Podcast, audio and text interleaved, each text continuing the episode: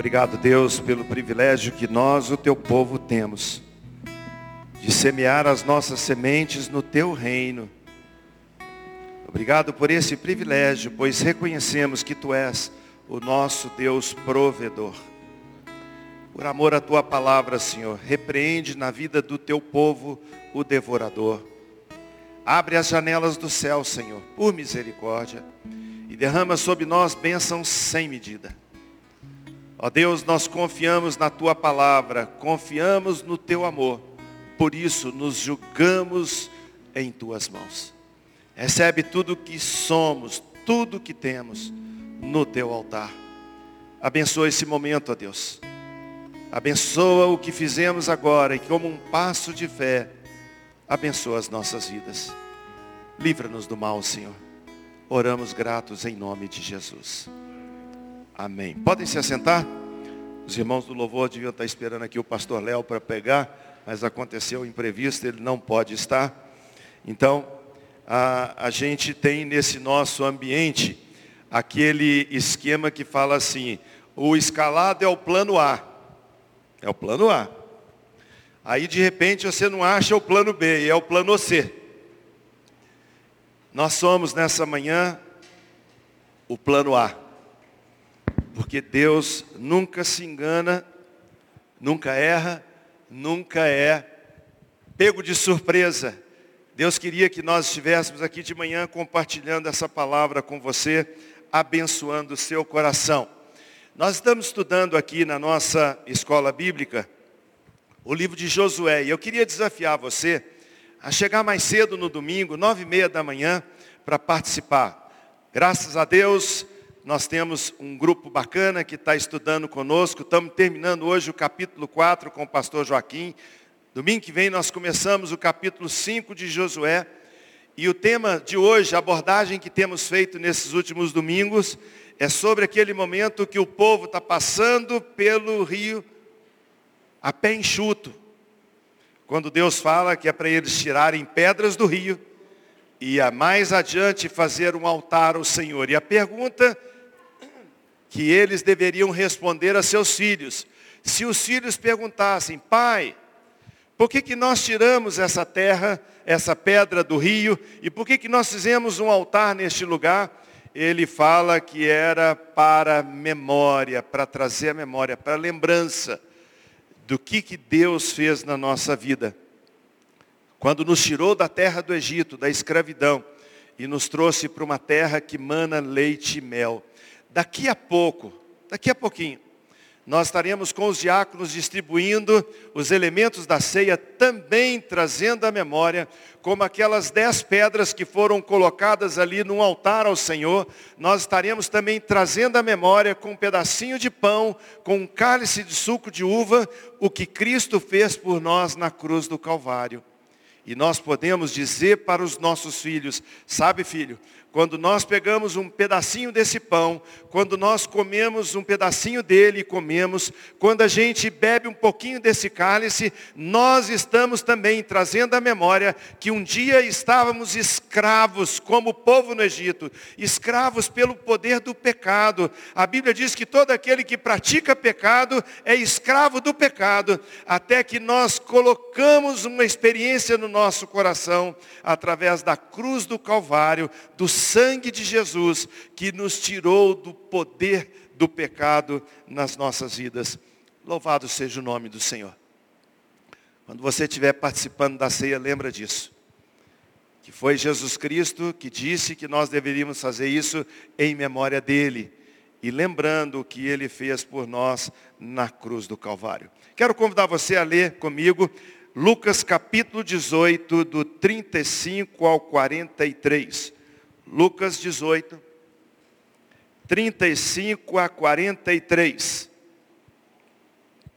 Texto muito conhecido, narrado em três evangelhos. Nós encontramos o mesmo assunto em Mateus, em Marcos e também em Lucas.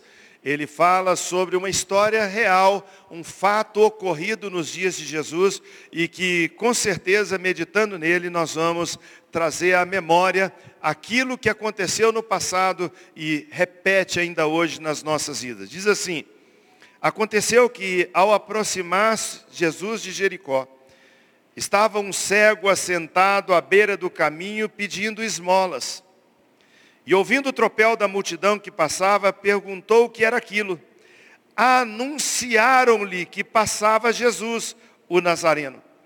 Então ele começou a clamar: Jesus, filho de Davi, tem compaixão de mim. E os que iam à frente o repreendiam para que se calasse. Ele, porém, cada vez gritava mais alto, dizendo: Filho de Davi, tem misericórdia de mim. Então parou Jesus e mandou que trouxesse a sua presença. E tendo ele chegado diante de Jesus, Jesus lhe perguntou: que queres que eu te faça? Ele respondeu ao Senhor, dizendo: Eu quero voltar a ver. Então Jesus lhe disse: Recupera agora a tua visão a tua fé te salvou. Imediatamente tornou a ver aquele que era cego e começou a seguir a Jesus, glorificando a Deus. Também todo o povo que estava ali, vendo isso, dava louvores ao Senhor. Ontem eu estava vendo um programa junto com meus filhos lá na, na fazenda, naquele, acho que era o HTV, e estava falando sobre a Bíblia proibida. É isso mesmo, Gustavo, que a gente viu? É a Bíblia proibida? E o tema que falava era sobre as coisas do Apocalipse.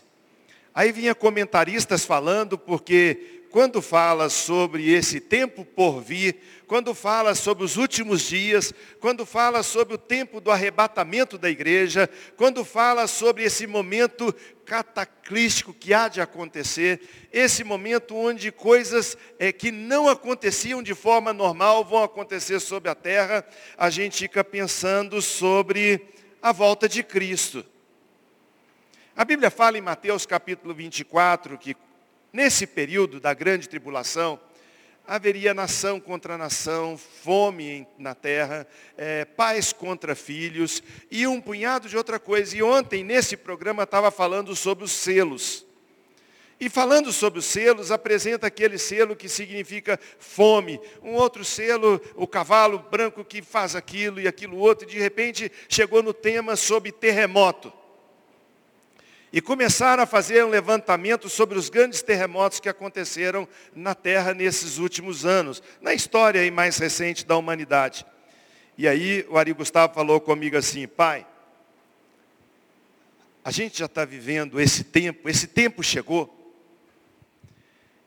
Será que tem chegado essa hora? Eu falei com ele assim, filho, a impressão que eu tenho é que nós já estamos vivendo de fato esse processo, mas todo ele de forma intelectual e não de forma espiritual.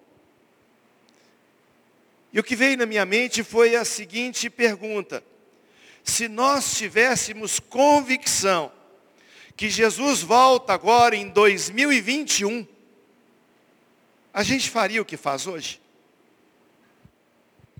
Se você tivesse convicção de que o céu vai se abrir, que o Filho de Deus vai voltar, de que haverá um arrebatamento da igreja, como o apóstolo Paulo fala, nós os que estivermos vivos seremos arrebatados com o Senhor nos ares. Você era a mesma pessoa que você é hoje? A gente que tem a Bíblia na nossa mente que diz que nesse momento dois estarão no campo, um será levado e o outro será deixado. Dois estarão dormindo, um será arrebatado e outro fica. Se você tivesse, se eu tivesse de fato, essa convicção espiritual ardendo no nosso coração, o nosso dia seria como os de hoje. Os recursos financeiros que a gente aplica permaneceriam no lugar onde é aplicado. O nosso relacionamento familiar seria como é casaríamos, venderíamos, compraríamos. Irmãos, a impressão que me passa é que nós, povo de Deus, temos a consciência, mas não temos o coração tocado por Deus para que algo novo aconteça na nossa vida. Pastor Joaquim, concluindo a sua classe hoje, ele falava sobre o propósito de Deus para o povo de Israel. de que a sua maneira de agir no temor do Senhor mudaria a história de Israel e afetaria outras nações. Nós hoje, irmãos, não conseguimos afetar nem a nossa casa. Quantas pessoas do seu relacionamento direto, direto, pai, mãe, filho, marido, esposa, irmão, tio, gente direto, primo, não conhece a Cristo. Para um pouquinho e pensa sobre isso. E dentro dessa realidade de que estamos cercados por pessoas que ainda não deram a vida para Jesus, quando Jesus voltar e essas pessoas não tiverem se arrependido, estarão condenadas eternamente. Isso não traz peso na nossa consciência. Isso não assusta. Isso não nos move numa direção de falar, eu preciso fazer alguma coisa. Irmãos, nós estamos vendo, talvez vivendo, talvez seja a realidade de nós sermos, ou quem sabe os nossos filhos, a última geração da história da humanidade. O que tem isso a ver com esse texto? Tem tudo a ver com oportunidade desperdiçada ou aproveitada. A palavra de Deus nos mostra que Jesus está indo para Jerusalém. Você conhece a história. Quando chega em Jerusalém, palmas colocadas à beira do caminho, e o povo dizendo, tia Bebé, hosanas nas alturas, hosana aos filhos de Deus, palavras de louvor, palavras de elogio, palavras de bem-vindo essa multidão está recebendo Jesus entrando em Jerusalém e você bem sabe que pouco depois toda essa multidão diz: crucifica-o, crucifica-o, crucifica-o. Mas antes de entrar em Jerusalém, Jesus passa por essa cidade, a cidade de Jericó. Hoje conversávamos sobre ela, três quilômetros de Gigal, perto das bordas do Jordão ali chegando. Agora essa cidade é a última chance, é a última oportunidade, é a derradeira chance. Não há outra. Jesus nunca mais voltou a Jericó. Quando ele está passando pela cidade, uma grande multidão, a ponto de fazer barulho, está escrito que ouvindo o tropel da multidão, quem ouviu? Um homem. Quem é esse homem? Um cego, um marginalizado, um pobre coitado, talvez o retrato da nossa sociedade moderna. Talvez uma figura que ilustra de forma tão lúcida de que estamos cegos sem direção, sem esperança no futuro, sem perspectiva alguma, irmãos. Estamos à mercê de um governo que diz abre, fecha, para tudo.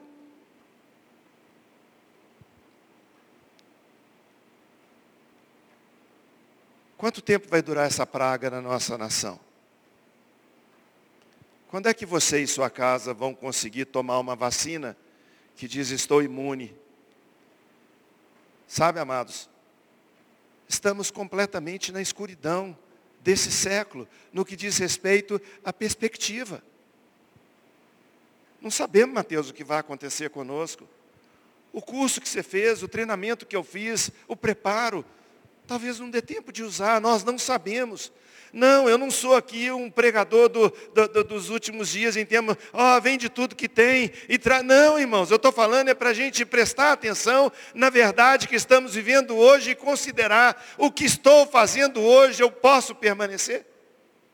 É válido continuar nessa jornada, o tempo que eu invisto na, nas coisas de Deus, o tempo que eu invisto na minha casa, como eu gasto o meu tempo, como eu gasto os meus recursos, como eu gasto a minha saúde, eu estou no caminho certo?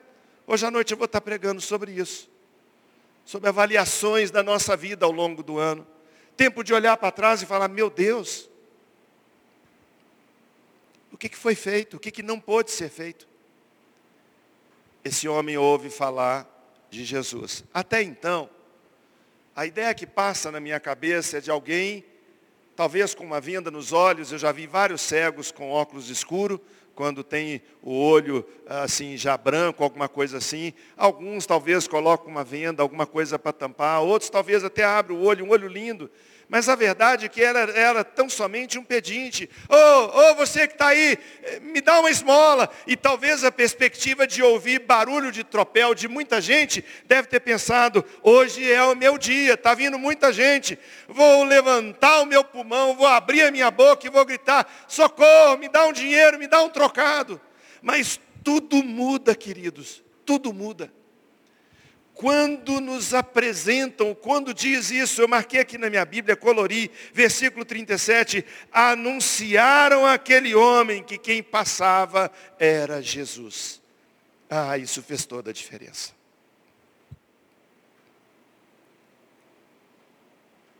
Anunciaram Jesus. Quando esse homem recebe esse anúncio de que, olha, quem está passando é Jesus o Nazareno, Irmãos, agora o seu clamor é outro. Agora o seu pedido não tem nada a ver com dinheiro. Agora não é me ajuda, me dá um trocado, alguém tem um denário, alguém tem algo para me dar. Não, agora é para gritar, Jesus, filho de Davi, tem compaixão de mim. Irmãos, esse mundo que nós vivemos hoje, o século 21, o dia de agora, precisa de uma maneira dramática, como nunca antes, da compaixão do Senhor. Mas como Paulo escreve a Romanos, como eles se entregarão a Cristo se nunca falaram para Ele? Como que eles ouvirão se não há quem pregue?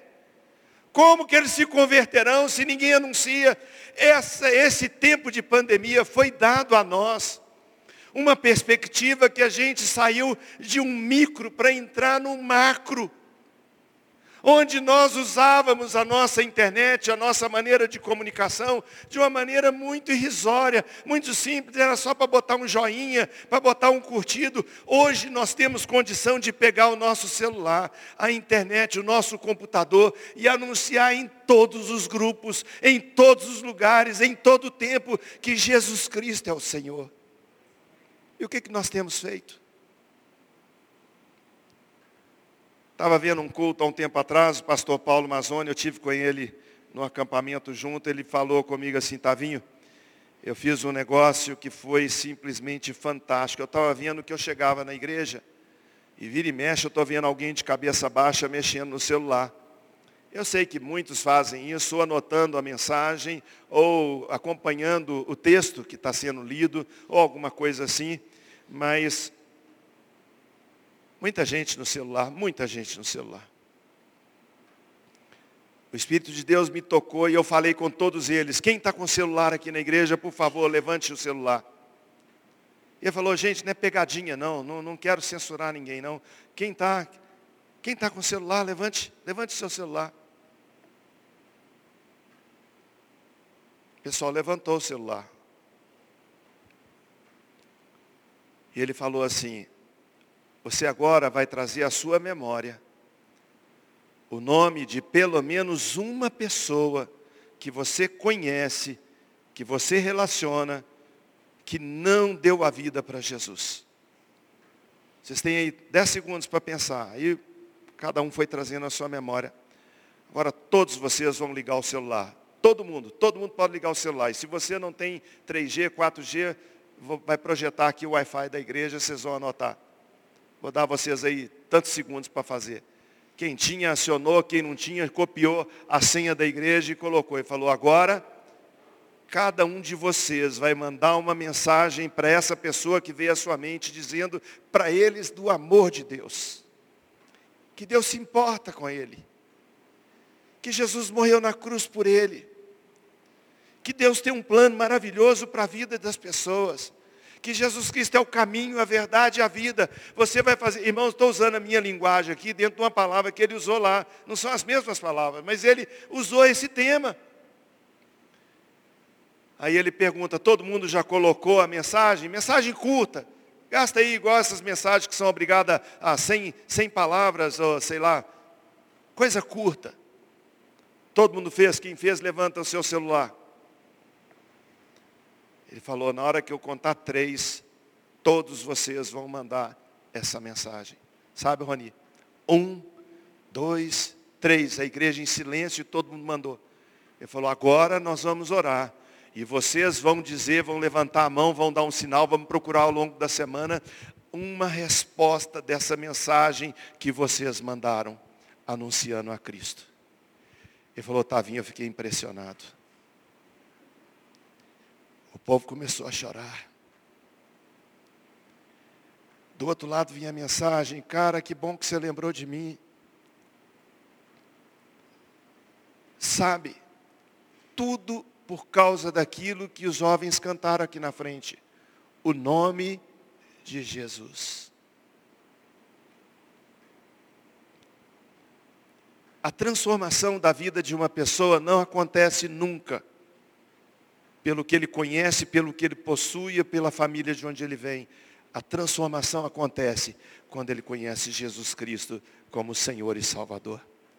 Irmãos, por algum motivo nós perdemos a paixão por isso talvez pelo bem-estar da nossa vida, igreja classe média, amizade, relacionamento, talvez por ter o mundo na nossa mão, a gente viaja nisso e esquecemos. Se eu perguntar para você qual foi a última vez que você disse para alguém, Deus ama você.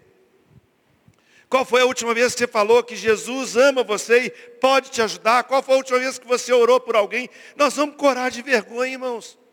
Temos dedicado o melhor na nossa profissão, no nosso ganhar dinheiro, no nosso investimento, na educação dos nossos filhos. Temos tentado o melhor que é possível. Estamos preocupados em qual vai ser a educação dos nossos netos no ano que vem.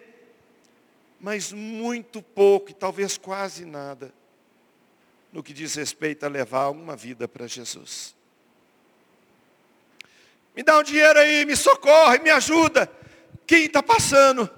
Anunciaram, está passando aqui um homem chamado Jesus, está passando aqui Jesus de Nazaré. Agora, irmãos, diante dessa revelação, diante dessa explicação, diante dessa orientação, ele deve ter perguntado, mas quem é Jesus?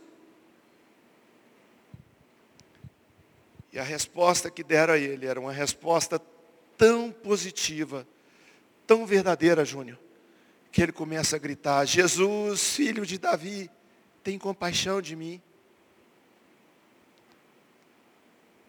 Talvez se alguém tivesse falado, ele é filho do rei, ele é o rei Jesus. Opa, é muito dinheiro. Oh, Jesus, me dá um pouco. Não é isso que um homem pode receber de Cristo, ele pode receber do Senhor Jesus salvação, vida eterna, vida transformada. Mas como que eles vão tomar essa decisão se não há quem pregue?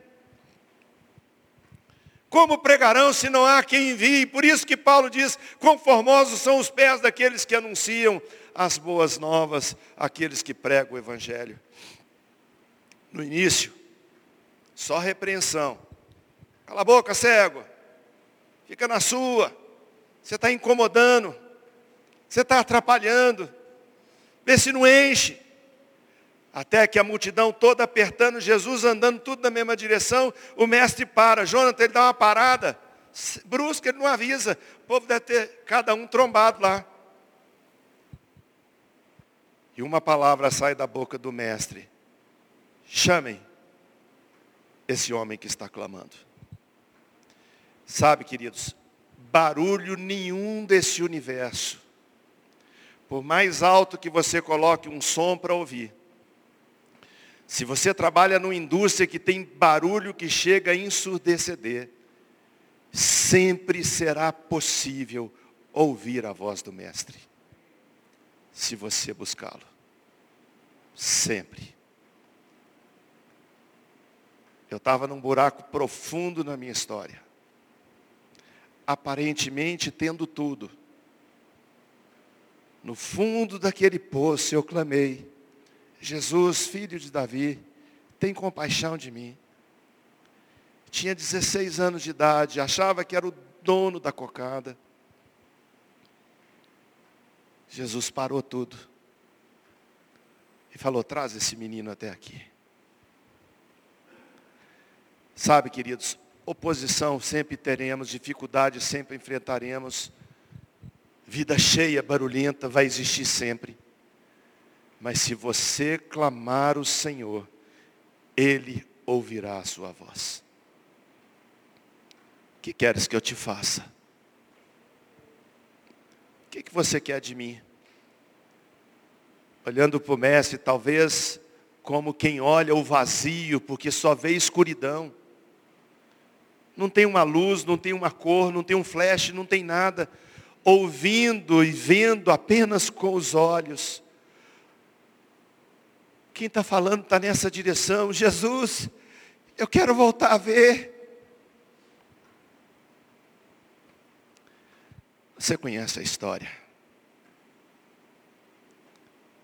Jesus deu àquele homem o que ele buscava.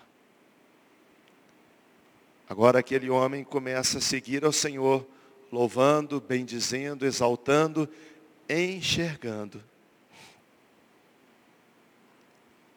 Tudo por causa do que está escrito no 37. Anunciaram-lhe que passava Jesus o Nazareno. Ah, irmãos, a nossa vida pode ser mudada e transformada por um encontro real com Jesus Cristo. O seu lar pode ser mudado e transformado por um encontro pessoal com o Senhor Jesus. Sua família pode ser mudada. Se nós tivermos coragem de anunciar Jesus e falar com as pessoas, quem está aqui do nosso lado é Jesus Cristo, o Nazareno. Que Deus nos dê graça, irmãos, de considerar essa ideia que eu estava falando no início, de que nós sabemos, ou nós pensamos, ou nós imaginamos que o tempo se aproxima. Mas isso entrou na nossa mente como raciocínio, mas não penetrou no nosso coração como realidade. De que a minha vida tem que mudar. Os meus conceitos, a minha dedicação, o meu esforço, o meu melhor, tem que ser feito para ganhar pelo menos uma vida para Jesus. Curve a sua cabeça, feche os seus olhos. Eu quero orar com você.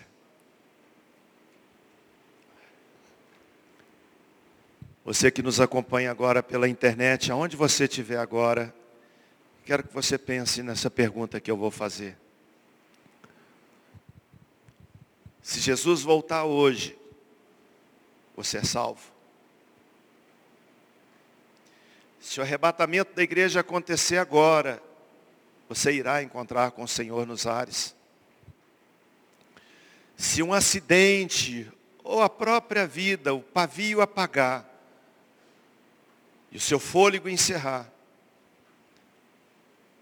você está salvo. Disse Jesus, em verdade, em verdade vos digo que quem ouve as minhas palavras e crê naquele que me enviou não entra em juízo, mas passou da morte para a vida. Você que está aqui nesse culto nessa manhã, se essas perguntas que eu fiz disserem respeito à sua própria vida, você está pronto para encontrar com o Senhor? Se você é salvo, se você é salva em Jesus Cristo, vem na sua mente agora o nome de uma pessoa que você ama tanto, da sua casa, relacionamento, família, filho, neto, marido, esposa, pai, mãe. Não vem no seu coração essa pergunta para responder, será que ele e ela, ou ela, são salvas em Cristo? Se você entrou aqui nessa manhã, está aqui presente e não entregou a sua vida para Jesus Cristo, não experimentou a bondade de Deus e quer fazer nessa manhã, levante a sua mão, eu quero orar por você. Só levantar a sua mão, eu vou saber que eu preciso orar por você. Todos que estão aqui já deram a vida para Jesus? Lá em cima, aqui embaixo. E se você já deu a vida para Jesus, pede a Deus, fala com Ele, Senhor, me fortalece para que eu conduza alguém a Cristo também. Deus querido, Deus amado, nós queremos agradecer pela mensagem da cruz. Crendo, Deus, que ela vem fazer algo de uma maneira super importante. extremamente importante na vida de cada um de nós. Porque ela nos coloca numa encruzilhada de escolha. Ter a Cristo ou rejeitar a Cristo. Assim como Jesus saiu de Jericó, foi em Jerusalém, ali foi preso, humilhado, crucificado, morto, nunca mais voltou a Jericó. A chance era única, era ímpar. Que essa palavra, Deus, onde ela estiver sendo vista hoje ou em qualquer época, que ela nos leve a essa reflexão de que eu preciso tomar posição, de convidar Jesus Cristo para ser o meu Senhor, o meu Salvador. Nos abençoa, Deus, nos dá ousadia, coragem, intrepidez pelo poder do Teu Espírito, para que nós possamos anunciar Jesus Cristo Salvador para as pessoas que andam conosco, que estão perto de nós, ou aquelas com quem a gente pode manter algum contato. Nos abençoa, Deus. E agora, quando vamos celebrar a ceia, que nós possamos ter um coração grato de que Jesus morreu por nós por amor e que voltará para nos buscar, para estar para sempre com Ele. Obrigado, Deus, por essa manhã preciosa. Oramos em nome de Jesus. Amém.